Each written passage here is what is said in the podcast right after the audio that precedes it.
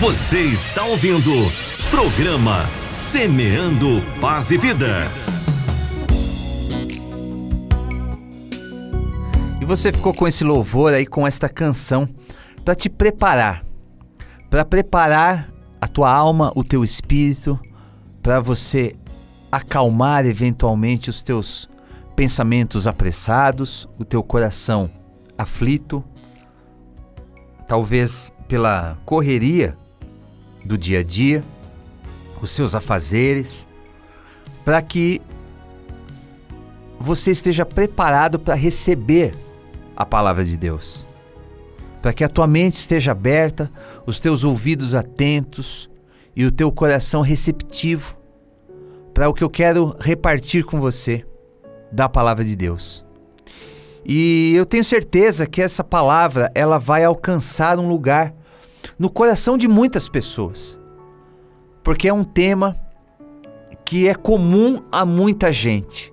Ou seja, muita gente pode estar experimentando esse momento sobre o qual eu quero falar agora. E eu quero me basear na palavra de Deus lá no livro de Coríntios, segundo aos Coríntios, capítulo 4, versículos 8, 9 e 10.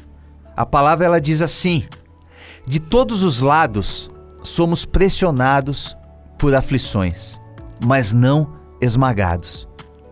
Ficamos perplexos, mas não desesperados. Somos perseguidos, mas não abandonados. Somos derrubados, mas não destruídos. Pelo sofrimento, nosso corpo continua a participar da morte de Jesus, para que a vida de Jesus também se manifeste em nosso corpo. E talvez você se identifique com esse versículo, com essa passagem.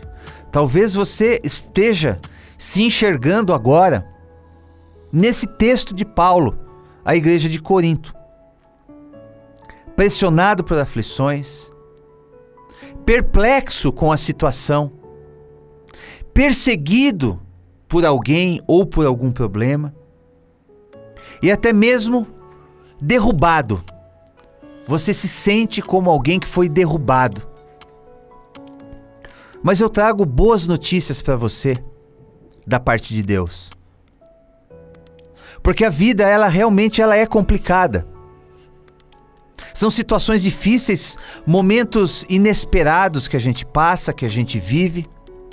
São crises, são perdas. E ao longo da vida, a gente precisa lidar com um monte de coisas, de situações que não dão, não dá para prever, são inesperados.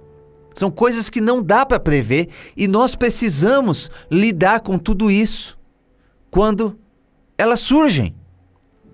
E mais do que isso, ninguém veio para essa vida com experiência prévia.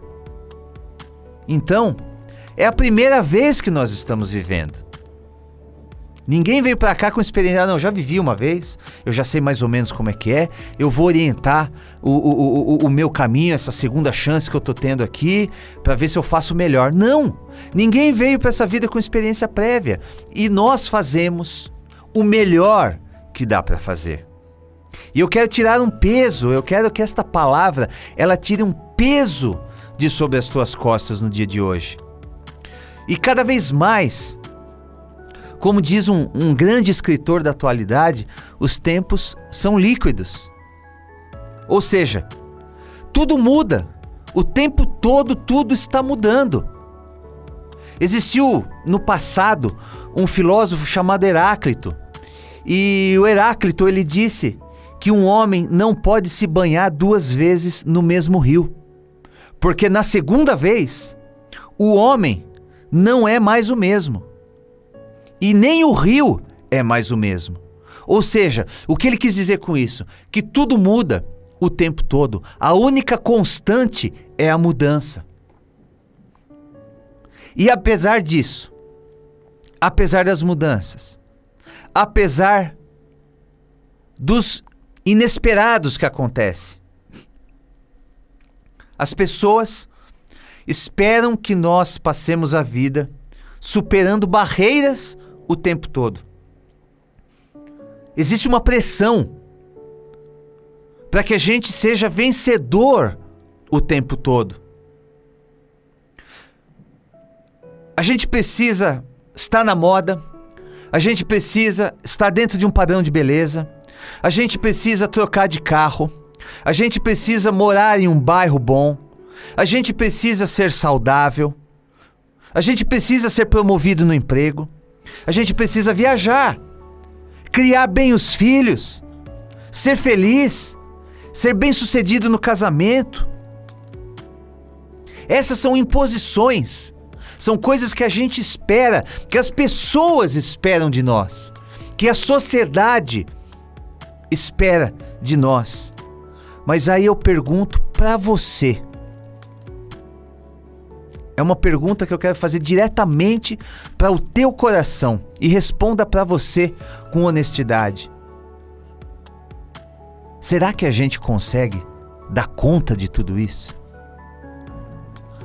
Ou será que a gente está colocando um fardo insuportável sobre as nossas costas? É preciso lembrar que nosso Mestre Jesus, uma vez, ele nos chamou, lá em Mateus 11, ele fez um chamamento a todos nós: Vinde a mim, todos os que estão cansados e sobrecarregados, e eu darei descanso a vocês. Tomem sobre vocês o meu jugo e aprendam de mim, pois sou manso e humilde de coração, e vocês encontrarão descanso para as suas almas, pois o meu jugo é suave e o meu fardo é leve. É preciso lembrar que nessa tentativa de nós sermos super-homens e super-mulheres, muitas vezes a gente acaba renunciando à nossa humanidade. A gente acaba agindo como se a gente tivesse tudo sob controle, tudo sob o nosso alcance. Mas a realidade ela se encarrega de nos mostrar que não é bem assim. Até porque o próprio Jesus, sendo Deus, ele se fez humano para nos alcançar. Então, por que é que nós, sendo humanos, queremos nos tornar Deus? Por que, que a gente não pode admitir que a gente não dá conta? Por que, que a gente não consegue admitir que a gente não alcança? Por que é que a gente teima em não aceitar que a gente falha? que a gente erra? Por que, que a gente não pode chorar? Por que, que a gente não pode mudar, se for o caso? Admita suas dores. Admita as suas falhas. Admita as suas tristezas. Porque Deus, Ele te chamou com todas as suas imperfeições e detalhes. E ele sabe de tudo isso. E quando você reprime tudo isso, não, porque eu não posso mostrar vulnerabilidade. Eu não posso mostrar que eu sou sensível à dor. Eu não posso demonstrar que eu erro. Eu não posso mostrar tristeza, porque tristeza é um sinal de fraqueza. Não! Demonstrar os seus sentimentos é o maior sinal de força que um ser humano pode dar. E reprimir tudo isso pode te custar um preço muito alto no futuro, porque todo sentimento não expresso, uma hora ele sai. E quando ele sai mais tarde, ele sai de uma maneira muito pior e ele te cobra com juros e correção monetária. Chorar, se entristecer, ter sentimentos e demonstrar sentimentos é sinal de uma saúde mental em dia. Você quer avançar para o próximo nível na sua caminhada espiritual? Então, seja humano. Seja quem você é. E busque dentro de você, nas ferramentas que Deus já te deu, a força para transformar aquilo que precisa ser transformado. A palavra ela nos afirma que o mesmo Espírito que levantou Jesus dentre os mortos hoje habita dentro de você.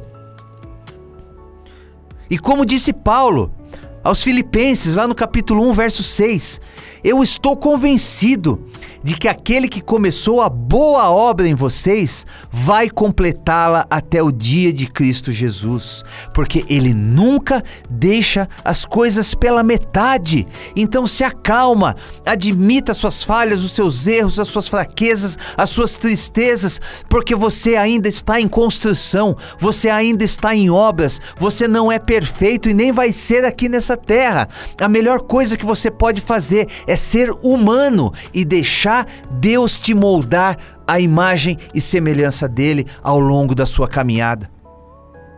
Outra coisa, não caia na armadilha de uma certa fé que está sendo vendida aí fora, que diz que você precisa ganhar o tempo todo, que diz que você precisa ser vencedor o tempo todo, que diz que você precisa estar por cima o tempo todo.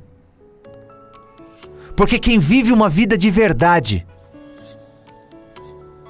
quem tem conta para pagar, quem trabalha, quem pega ônibus, quem tem chefe, quem paga o mercado no final da semana, sabe que nem sempre a gente ganha. Às vezes a gente perde. Isso não te faz um derrotado, mas às vezes a gente perde. Porque lá fora, o evangelho do coach, que está sendo pregado em tantos lugares hoje em dia. É uma mensagem que parece que te torna forte, imbatível, mas na verdade enfraquece a raiz da tua alma, abala os teus alicerces. Porque a realidade, a realidade, não a fantasia que muita gente cria para viver, para fugir da realidade, mas a realidade aonde a maioria das pessoas vive é dura. E esse falso evangelho, ele te abandona na primeira dificuldade. Eu posso estar aqui dia após dia nessa programação e pregar para você que a vida com Jesus é só vitória, é só vitória, é só vitória. Posso, posso fazer isso sim. Só que a vida vai se encarregar de me desmentir. Porque tem as segundas-feiras, tem as terças-feiras, tem as quartas-feiras e os problemas de cada dia. Eu falo para você que não, agora tudo é só vitória. Aí vem a demissão. Aí vem o carro que quebra no mesmo mês em que você precisou gastar uma gastar um dinheiro que você não tinha no dentista. Porque o dente resolveu dar problema no mesmo mês que o carro. Eu prego que é só vitória. E vem a vida. E nos mostra que não dá para ganhar todas. E esse evangelho fácil te abandona na primeira dificuldade e deixa dentro de você um vazio enorme mas o Evangelho de Jesus, que é aquele que nos ensina não a negar, não a fugir, mas nos ensina a enfrentar a realidade das coisas, nos fortalece para combater a realidade das coisas. Esse evangelho diz: No mundo tereis aflições. Não se iluda. No mundo você vai ter aflição, mas também não se entristeça. Porque ele disse: tem de bom ânimo, porque eu venci o mundo. E quando ele fala eu venci o mundo, automaticamente ele está dizendo, não é o que está escrito. Muita gente completa como se tivesse escrito isso. Não está, mas é o que ele quis dizer. Eu venci o mundo. Então vocês também podem vencer. Porque ele veio como homem, assim como nós. Ele veio como ser humano. Mais do que isso, Ele foi e nos deixou poder para pisar serpentes, escorpiões, se bebermos alguma coisa mortífera não nos faria dano algum, porque Ele está conosco. Tem de bom ânimo, porque eu venci o mundo. Tenho-vos dito isso para que em mim tenhais paz. É isso que ele quer. O próprio apóstolo Paulo, que nós já citamos aqui, o escritor do texto que nós lemos lá no começo, que escreveu coisas lindas, que é o autor de praticamente metade do Novo Testamento. Ele nunca foi alguém que, aos olhos do mundo, ganhou o tempo todo. Pelo contrário, aos olhos humanos, carnais, ele é alguém que perdeu muito. Ele foi alguém experimentado em dores. Ele passou por açoites, prisões, naufrágios, risco de vida, perseguições. Mas apesar disso tudo, ele declara lá na carta aos Filipenses, capítulo 4, verso 13, que ele tinha um Deus e que por esse motivo, por ter esse Deus, apesar das aflições, ele tinha forças para enfrentar tudo quando ele fala tudo posso naquele que me fortalece. Não porque ele se tornou um super-homem que podia tudo, mas que apesar de todas as aflições que ele estava enfrentando, ele poderia enfrentar aquilo com paz no coração, porque ele sabia do Deus que ele servia, a quem ele servia, um Deus que cuida dele e que não abandona. No texto que nós lemos lá no começo, ele mesmo relata uma série de situações, inclusive são situações que você pode estar vivendo, pressionados, ficamos perplexos, somos perseguidos, somos derrubados. Talvez você esteja enfrentando esse momento agora. Independente de quanta fé você tenha, você pode estar vivendo tudo isso nesse momento. Ele diz que você e eu podemos estar pressionados, perplexos, perseguidos, derrubados, mas ele também traz respostas para tudo isso. E é isso que eu quero que você guarde no seu coração. Não ficaremos desesperados, nem seremos esmagados, abandonados ou destruídos. Podem tentar nos pressionar, mas não vão nos esmagar. Podem tentar nos deixar perplexos, mas a gente não vai ficar desesperado Podem nos perseguir? Não, nós não vamos ser destruídos. Podem tentar nos derrubar? Podem. Mas a gente não vai ser abandonado pelo Deus a quem a gente serve. É isso que eu quero que você entenda. A gente precisa ter uma fé. Não uma fé que se esconde, como eu falei. Não uma fé que corre para dentro da caverna no primeiro problema. Não uma fé que nega a existência do problema, que nega a realidade, uma fé ilusória, uma fé que vive de ilusão.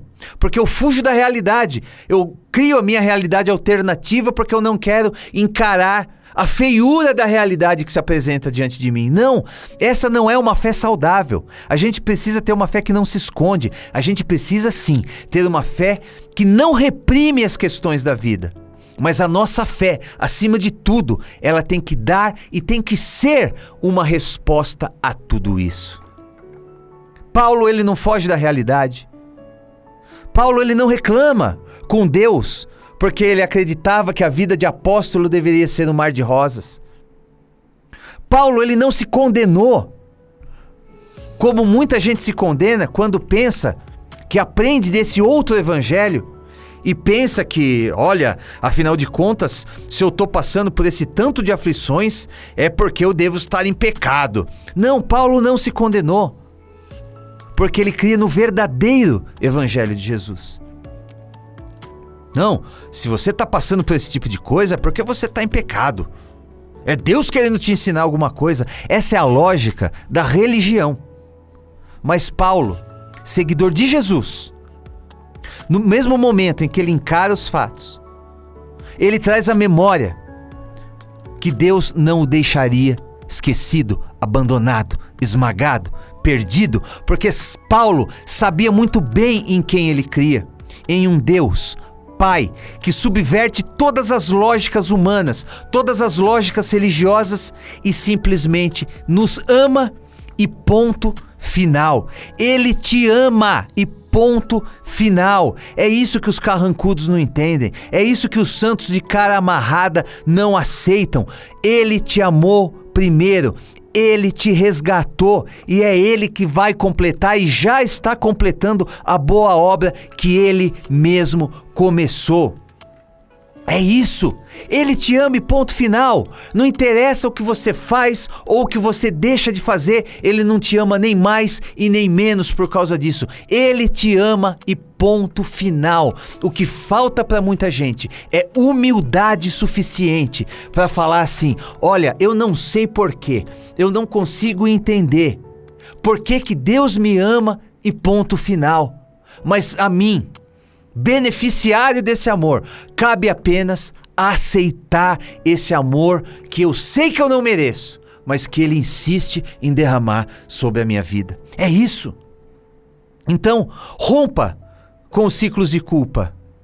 Rompa com a imposição de uma falsa perfeição que a sociedade te cobra, que a religião te cobra, que quem quer que seja te cobra. E vai viver a sua caminhada com Jesus, um passo de cada vez. Não aceite que ninguém coloque sobre as suas costas, sobre você, os fardos que Jesus já tirou. Porque você não pertence mais a ninguém, você não pertence mais ao reino desse mundo. Agora você é cidadão, cidadã de outro reino, o reino de Deus. Você foi chamado para a liberdade. Fuja da lógica perversa também, para a gente encerrar. Fuja da lógica perversa. E eu vou encerrar com isso porque é isso que eu quero que você guarde. Fuja da lógica perversa de que isso que você tem vivido, isso que você está passando, é Deus querendo te ensinar alguma coisa. Que o desemprego, que a doença, que o divórcio, que a perda de um ente querido, que um vírus, é Deus te ensinando. Deus, na perfeição dele, ele tem uma didática muito melhor para nos ensinar. Ele não é um professor ruim, um professor de quinta categoria que precisa te ensinar desse jeito.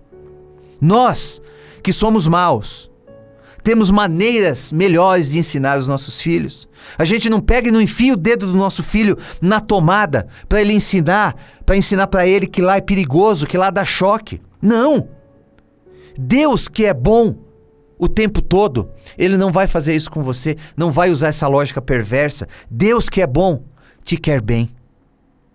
Problemas vêm e vão, mas Deus permanece. A vida pode até ser um desafio, mas é porque nós estamos vivos. É próprio da vida humana lidar com seus altos e baixos, mas em todo tempo. Não se esqueça de que você tem a mão de Deus ao seu lado e o seu espírito sobrando sabedoria e discernimento no seu coração, para você enfrentar tudo aquilo que a vida trouxer. Então, se levante e lute, porque a sua vida, sim, ela vale a pena. Porque eu bem sei os pensamentos que tenho a vosso respeito, diz o Senhor, pensamentos de paz e não de mal, planos para vos dar esperança e um futuro melhor. Se levante e lute, porque a sua vida vale a pena em nome de Jesus. Você está ouvindo programa Semeando Paz e Vida.